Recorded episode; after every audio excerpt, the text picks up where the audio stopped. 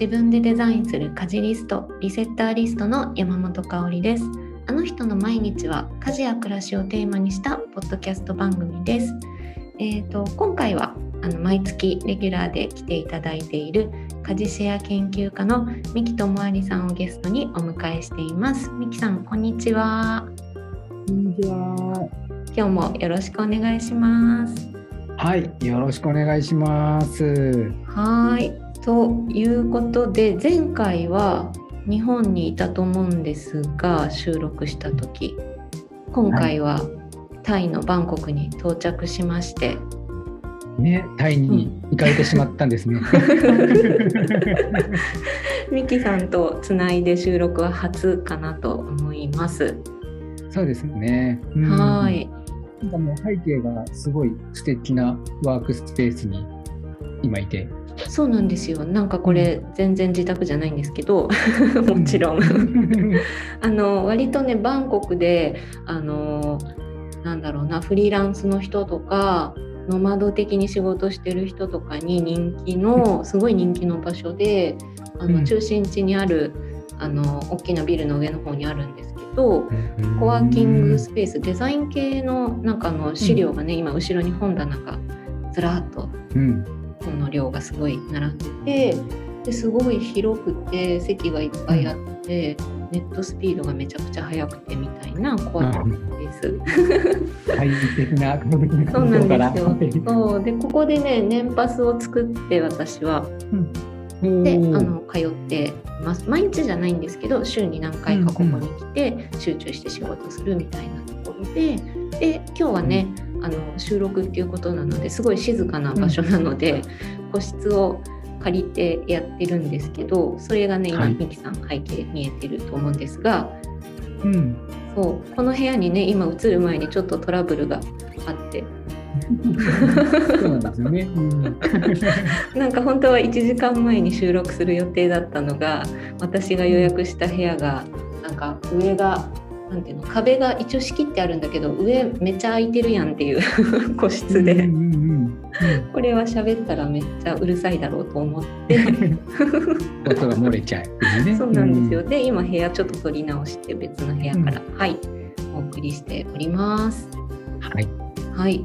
そんな感じでえっとね今でタイに来て3週間弱くらい半月ちょっとくらいだったかなっていう。でも結構経ちますね、もうね。そうですね。なんかあっという間に時間が経ってしまいました。うん、なんかミキさんってこっちの方とか、うん、東南アジアとかって行かれたこととかってあったりします？いや、東南アジアね、全然行ったことがないので、で、うんうん、なんかこう、割と近いイメージもあるけど、まあ、近いと言ってもね、やっぱ国が違うので、いろいろ遠いじゃないですか。そうですね、ね、今回、あの、そう、せっかくなので、僕もいろいろ聞いてみたいなっていうふうに思ってたんですけど、うん、聞いちゃってもいいですか？あ、いいですよ、どうぞ。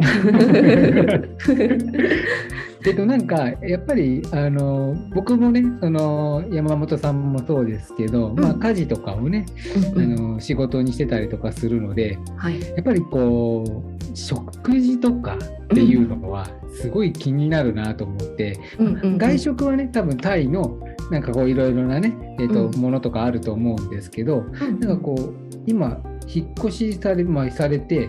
自炊とかってされてます、うんとね自炊が、うん、ちょっとはしてるんですけど今借りてるお家のキッチンが何、うん、て言うのかなすごい簡易的なシンプルな作りのキッチンで、うんうん、そのあの何て言うのかなだから、ね、東京とかで1人暮らしのお家のキッチンぐらいみたいなすごいコンパクトな作りになっていて、はい、なのでなんかそんなにこうねがっつり料理するっていうような雰囲気ではないっていう感じなんですよね。なんかお湯沸かしたりちょっと茹でたりなんかトースターでパン焼いたりとかそういうのはできるんだけどなんかあの野菜とかお肉いっぱい買い込んでがっつり作るぞみたいな感じでは全然ないのでなんか簡単にちょっと作ったりテイクアウトしたり、食べ行ったりとかっていう感じで過ごしてますね。うん。じゃあやっぱりそのまあ買ってきたものとか、外食とかがまあ今多いっていう、ね、そうですね。多いですね。で多分あのまあ、一般的何をもって一般的っていうかちょっと分かんないんですけど多分日本よりももっとそのテイクアウト文化は根付いている気がしていて割となんか台湾とかシンガポールとかでも聞いた話とかですけど、みんなご飯をそんな家で作んないからそもそもキッチンがちっちゃいとか。あなるほどね、だから食洗機とかもついてないよとか、はいはいはいはい、うんうん、だから割ともうあの気軽にあの買って帰って家で食べるとか今ってあの、うん、えっと、日本のウーバーイーツのの東南アジア版で、グラブっていうのがすごい有名なのがあるんですけどそういうのもすごい発達してるので、私もめっちゃ使ってますけど。あでもねあれですよね。あのグラブのあので買ったっていう投稿ね、うんうん、ツイッターとかで。あそうそうそう、う。ん、たまにそうそう目にしますよ。そう。なのでそれはなんか別に外国人だけが利用してるっていうんじゃなくて地元の方がみんなめちゃくちゃ利用してる感じだと思うので。だからなん全部手作りみたいなことはないと思うんですよねみんな。割とそのうまく使い分けてたりするんじゃないかなっていう印象を持ってます。なんかあのそう家事の仕事とか家事の話とかっていうのを、まあね、したり聞いたり調べたりとかってしてると、やっぱりよくその目にするのが日本人の、まあ、特に多分ママさんだと思うんですけど要はそのママさんって世界中の料理を毎日毎日作ってるっていう、うん、そこの何て言うの？そのスキルの高さを称賛しつつやっぱそれってしんどいよねっていう投稿もやっぱり目にしたりするんですけど、うん、やっぱそのねキッチンの作りがそもそも違ったりとか、その自炊する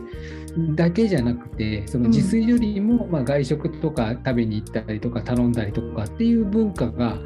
根付いてるとでやっぱね全然暮らしとかその日本のその主婦の人たちとかママさんたちの抱えてる課題とはまたね課題感っていうのも全然違ってくるんだろうなっていうのは今聞いてて思いました。そうですよね。なので、うん例えば多分シンガポールとかも台湾とかもそうだと思うんですけどあの、うん、共働きフルタイムワークっていうのがもうデフォルトみたいなところがあったりすると、うん、そうするともうご飯作る時間ってどこにあるみたいなところに自然となるっていうのとかなんかそうやってなんかテイクアウトすることへの罪悪感みたいな日本だとやっぱりまだねなんか感じてる人も多分いたりとかあるのかな、うん、まあ、そういう空気感なのか、うん、まあ、みんながそれが当たり前だったら全然大丈夫になっていくんだろうなとは思うんですけど、うん、うん、なんかねその辺りがあの改めて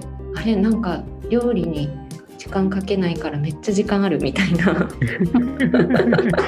いいですよねそれね、うん、そうかでやっぱりその料金的なものというか価格的なものも、あの多分日本でじゃあ全部そのウーバーしようとかって思うと、まあまあかかるじゃないですか。そうですよね。だって1500円とかやっぱりいっちゃうと思うので、それが3度3度家族分ってなると、まあまあかかるぞってなると思うんですけどそこら辺ってやっぱりもうちょっとこう手頃だったりとかするもんですか、まあ、ね、日本円とのその差っていうのもあるとは思うんですけど、うんうんうん、なんかねもちろんあの高級なものもたくさんあるし、うんうんうん、あのお店によって庶民的なお店もたくさんあるしっていう感じでいろいろなんですけど、うん、まあ、もちろん私もタイ全般のことが言えるわけじゃないのでこっちに来て気づいた範囲って感じですけど、あので3食全部頼むってことはうちの場合はね全然なくて2日に1回くらいなんか、今日もう頼んじゃうかって 頼んだり、あと外食外食はでもちょっと増えた。日本に比べたらちょっと増えたかな。外出たついでに、その外食って言ってもそんなファンシーなレストランに毎回行くとかじゃなくて全然、あのフードコートで済ませたりとかそんなことも多かったりするんですけど、あのなんだろうな。日本食もめちゃめちゃいっぱいあるんですよバンコクって。そうなんだ。日本人の、えっと、住んでるコミュニティの大きさって結構世界のトップ3くらいに入るぐらいかな。日本企業もたくさん進出してるので、日本人でね、お仕事されてる方めちゃくちゃいっぱいいるので、そうすると日本食日本のチェーン店もほとんど多分あるんじゃないぐらいの。そうなんだ、うん、あるんですよ。だけどやっぱそういうのはちょっと割高だったりとか、うんうんうんうん、するけどでもローカルフードとかをあのグラブとかで頼んだら全然安いかなでも安いって言っても数百円くらいかな一食？一人？はいはいはいはい。うん、だからそんなにねでももうタイ来てもあの、うん、値段も今円もすごい安いので ね、全然高いですよものは。あそうですか。うん、そうそうそう。だからその辺はスタバとかは日本より多分高いんじゃないかな。うん。まあ、でもね あの、もう話ずれちゃうけど今日本円のね、うん、価値がなかなか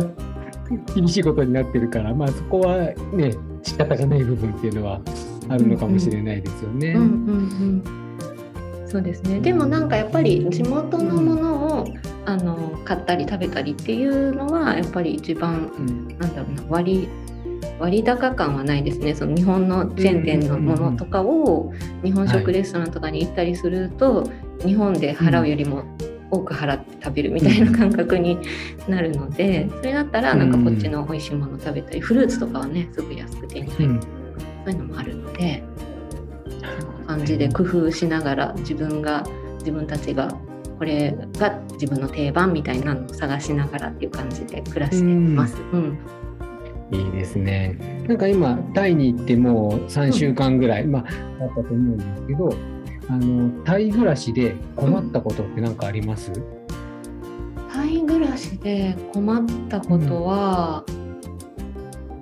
うん、あんまないんですよね。つまんない回答？全然全然言葉とかも全然。言葉はね私全然できないのでタイ語がもう「こんにちは」と「ありがとう」しか言えないので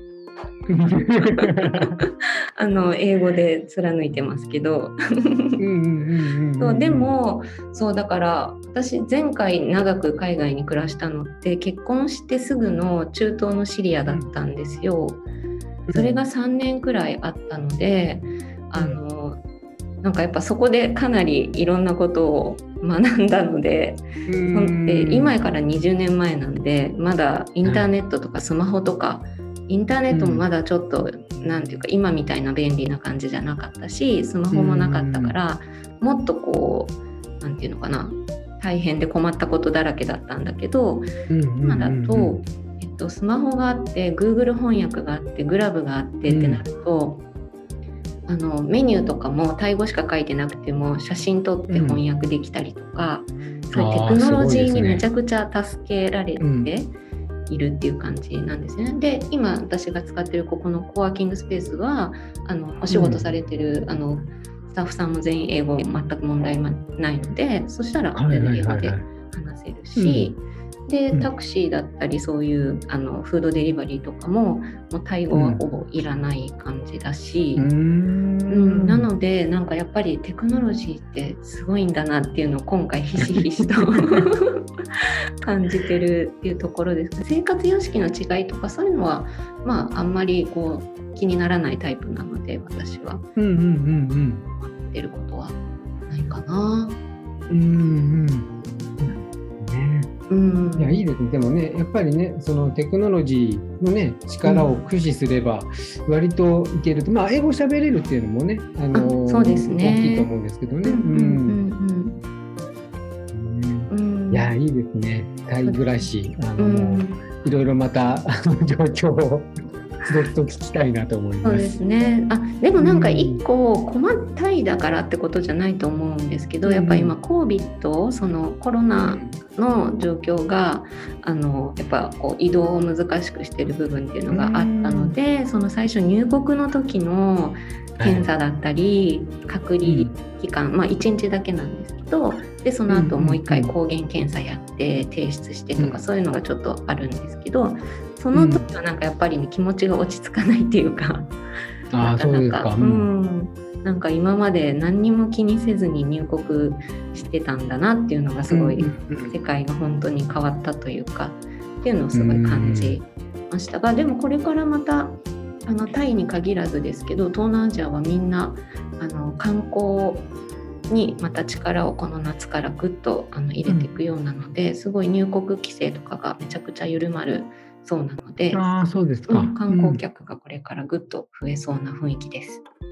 うん。ね、移動がしやすくなるといいですよね、やっぱりね。そうですね、まあ、気をつけないといけないことはね、やっぱいっぱいあって、すごい、あのなんだろう、えっと、建物に入る時とかはもう必ず検温と消毒みたいなのは入り口に全部あって、うん、係の人が立っててみたいな感じで、はい、結構ね厳しい感じでやってるなっていうのは見てて思います。うん。で日本は少しずつ、ね、今あの増えてるんですけど少しずつ緩まってきつつはあるところではあるので、そうですね、またそっちの方はそっちの厳しさっていうのがあるのかなと思いますが、うんうんうん、そうですね。いろいろ国によって違ったりするので、うん、その辺の情報をねなんか間違えないように見とかないとっていうのは気にしてるかな。うんうんうん、あ確かにそうですね。はい、そう。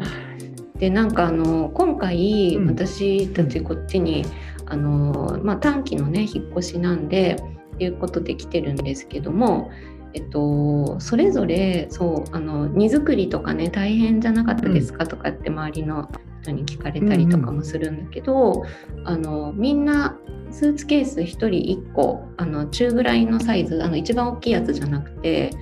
はい、ちょっと小ぶりのスーツケースに1個ずつに詰めてこっちに来たんですよね。そう。それだけで来ちゃったっていう感じですか？ちょっとして国内旅行じゃないですか？そうなんか ぐらいの。そうでもね旅行とそんなに変わらない感じの荷物で来ている。うん、うん、でなんかそのまあ、それはなんかまあこんなもんでやっていけるだろうと思って来たのはもちろんで、うん、今も特に何も困ってないんですけど、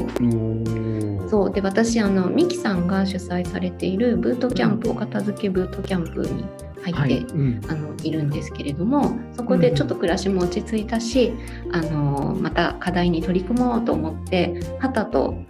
あれ？片付ける場所がないぞって 気がついたんですよ。幸せな そうだからあのねあのミキさんのされているブートキャンプは自分の課題を見つけてお家の中の課題を見つけてそれをこう片付ける箇所を決めてで片付けたら写真撮ったりあの文章でちょっと書いて投稿して報告して仲間と励まし合って片付けを進めていくっていう感じのコミュニティだと思うんですけどそう、うん、取り組みたいんだけど片付ける場所がないって、うん、え？って自分で ちょっとびっくりしちゃって。そうなんです。なんかこう、うん、ねお家今ねあのマンスリーで借りてるんですけれどもあの、えー、基本的に家具付きだし生活用品は全部もう揃っているのででそれはだいたい最低限のものだけがあるっていう感じでプラス自分たちが持ち込んだスーツケース1つ分ずつだけの暮らしなので、ねなんかこう家の中にここら辺がごちゃっとしてて困ってるみたいなことが起きないじゃないですか自分の家じゃないから。だからあれ？って思って、まあ、もちろんあのテーブルの上作業した後とか、仕事した後勉強した後でご飯食べるかちょっと片付けようとか、そういう片付けはあっても物が、あの取捨選択するとか用不要を分けていくみたいなことは、あの必要なものしか持ち込んでないから、起きないですよね。当たり前なんだけど。なんかそれにはったとなんかブートキャンプに入ってなかったら気づかなかったなと思って、うん、なんかこうなんか、うん、うん、そのお片付けとかをする時になんか、まあ、いろんなやり方あると思うんですけど一つその、まあ、ミニマリストなのかな？なんかその基準としてその自分があの長期で旅行とかする時にその必ず必要なもの持っていかなくちゃいけないものを選んでそれだけを残すんだみたいなやり方というか、そういうタイプの人っていうのもいたりすると思うんですよね。はい、で、まあ、それってなかなか極端だぞって思ってたんですけど、なんかこう山本さんの話聞いてると、ね、スーツケースしかも中くらいのスーツケース1個分。でしかもまあそれそのみんながその山本さんだけじゃなくてみんながそれぞれ1個分ずつっていう、そのなんだろうな選んだ時の基準みたいなのって何かあるんですか？もうこれは外せないとかっていうことだとは思うんですけどそのあれも持ってきたいこれも持ってきたいみたいなその不安に駆られれば駆られるほど持ち物って多くなるじゃないですか。うんうんうん、なんかそこら辺の取捨選択の基準って何かあったんですか？取捨選択の基準としては、うん、結局持ってきたものなんだっけって思うともう洋服と、うん、で運動する時の洋服その運、うんうん、スポーツウェアみたいなの一式と、はい。あとはでもスニーカーとサンダルぐらいしか持ってきてないし 服も洋服ばっかり、うん、服も多分えっ、ー、とねパンツ2本と T シャツ多分、うん、T シャツっていうか上に着るトップスも多分45枚、うん、T シャツ含めて45枚とかで。うんうんうんうん、なんかワンピースも持ってきたけど着る機会あんのかなみたいな感じだし。うん、であとはもう仕事関係のパソコンとか、うん、この今ちょっと収録に使ってるマイクとか、はい、そうそう。こういう系のガジェット系だけは忘れ物がないようにっていうのをすごい調べてっていうかチェックしてきたんですけど、うん、まあ、それと服ぐらいしか大事なものってないかも。うん。うん、なんかでもやっぱり今まで6年くらい合計で海外で暮らした経験があるから大抵何でも売ってるのも知ってるしなんかこうわざわざ日本製日本で使い慣れたものじゃないと困るみたいなものがあんまないんですよね私は。うん、でなきゃないで何とでもなるっていうマインドなのではいはいはい。うん、なんかそれはまあ性格にも多分よるところは大きいかもしれないですね。あと経験と。うんうんうんうんうん。なるほどね。でもね、大事ですよね。その自分が生活していく中で、うん、その必需品、その大、本当に必要なものが何なのかっていうところを、ね、結局まあ性格とかもあるとは思うんですけど、うん、その後で揃えればいいやって分かっててもまあ、そんなの日本にいたと同じですけど日本なんてもうとても揃えられるわけだから、うんうんうん、それでもやっぱりこう手放せなかったりとか持っていっちゃったりとかっていうことがあるよっていうことを思うと、ね、あのだいぶさっぱりと思い切ったんだろうなっていう。そうですね。そうですね。で、あとなんかやっぱり荷物が全然増えないかったなと思ったのは、その。えっと、20年前に引っ越した時と比べたら、うん、あのやっぱりそのデジタさっきのテクノロジーすごいっていう話と一緒で、うん、本とか資料とかあと私はイラストを描いたりする仕事もしてるので前だったらもっと紙とかペンとか画材とか、そういうのもなんかすごい気にして持ち歩いたりしてた。でやっぱ紙とか重いし本とかも、あのね、もこれ何冊だけ持っていこうとかいろいろ吟味して持ってったりしてたんですけど、うん、もう今は Kindle もあるし、うん、私今イラストも全部 iPad で描いたりするように変わったのでそそれだけでも本当にものが全然減りましたね。うん、そうですね。だから本とかもねあのー、本じゃなくて Kindle だったらもう Kindle1 台ですもんね。まあ、なんなら携帯で読めたりもするし。そうそうそうそう。うん。そうなんですそうだからなんかでなんかあれ？物ってやっぱりそうミニマリストさんとかがよくこれだけで十分暮らしていけるんだよって、うん、ほとんどのものはなくても大丈夫なんだよみたいなことを発信されたりしてることも、うんあのこういう感覚なのかみたいな実感として全然こう実力でやったんじゃないから。本当に取捨選択をしてたどり着いた境地みたいのじゃなくて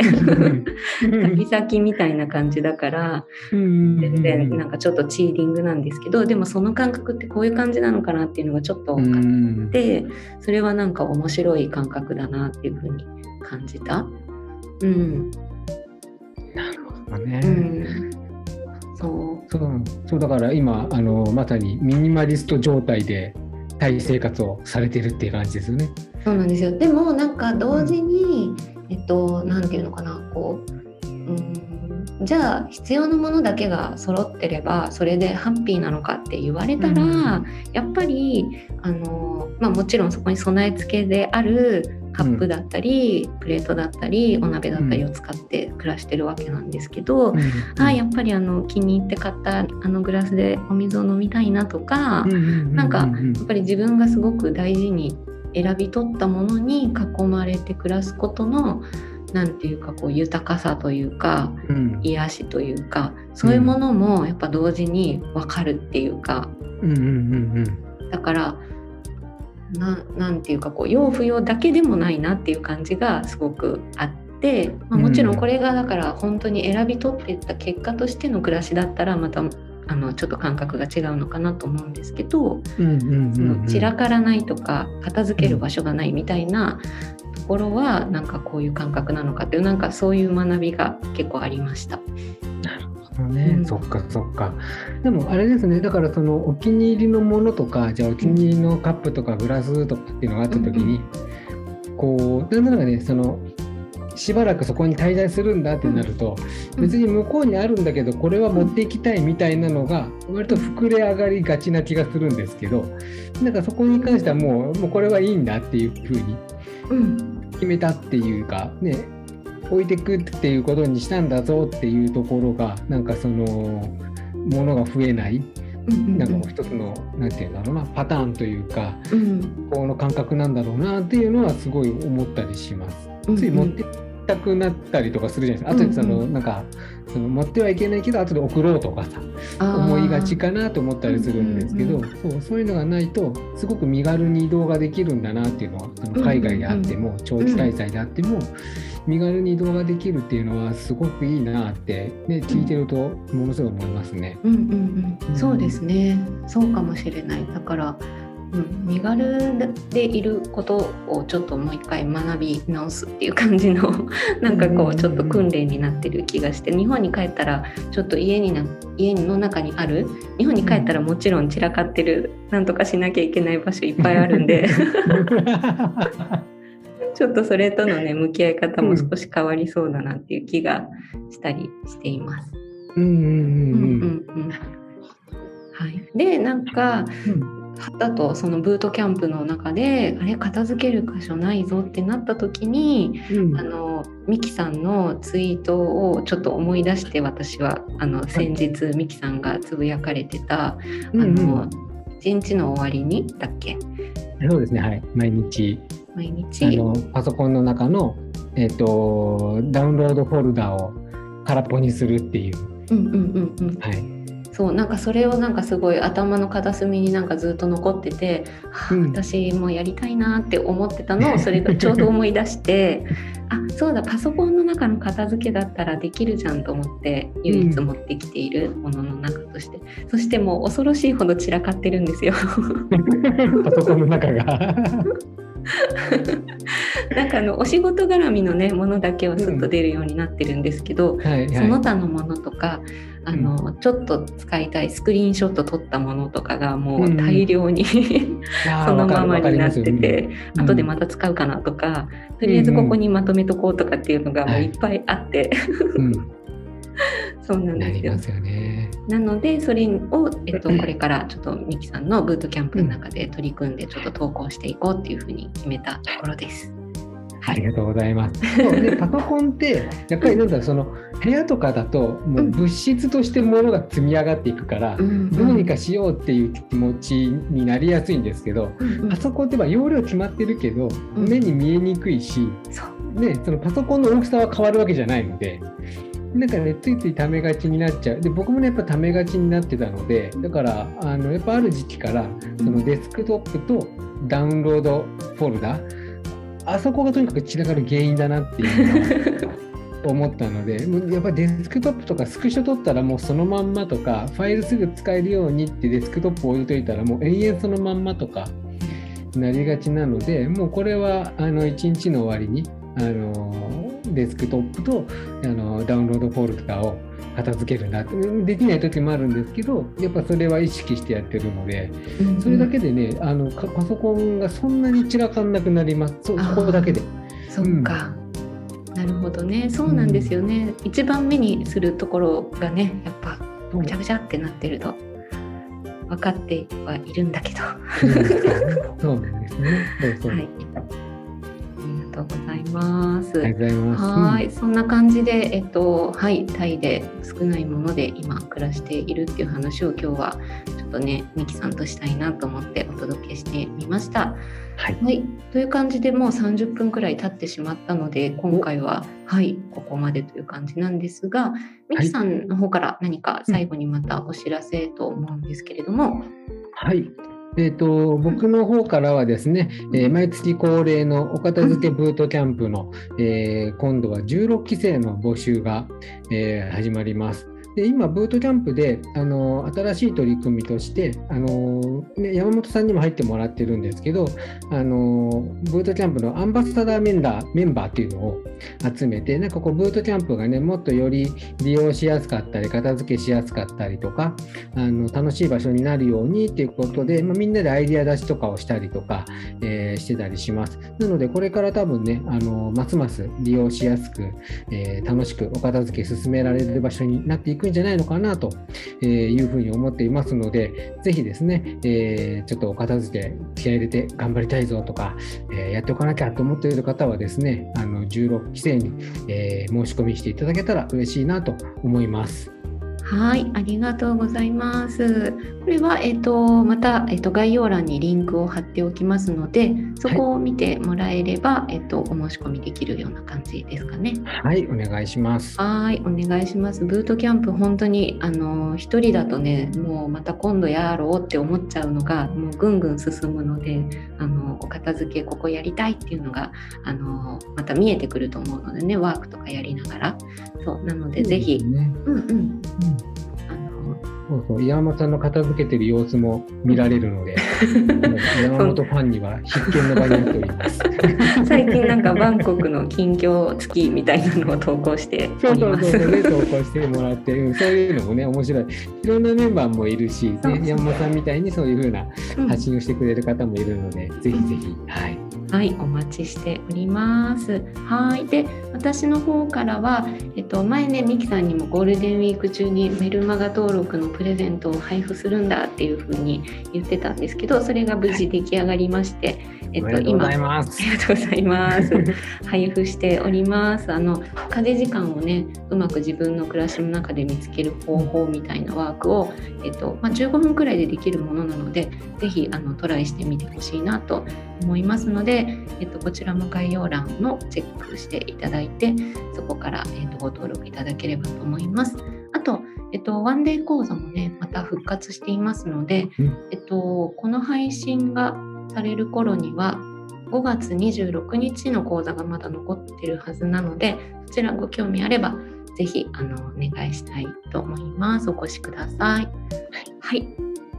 というところで今日はここまでに、はい、はい、なります。みきさんどうもありがとうございました。ありがとうございました。はい、また来月もよろしくお願いします。よろしくお願いします。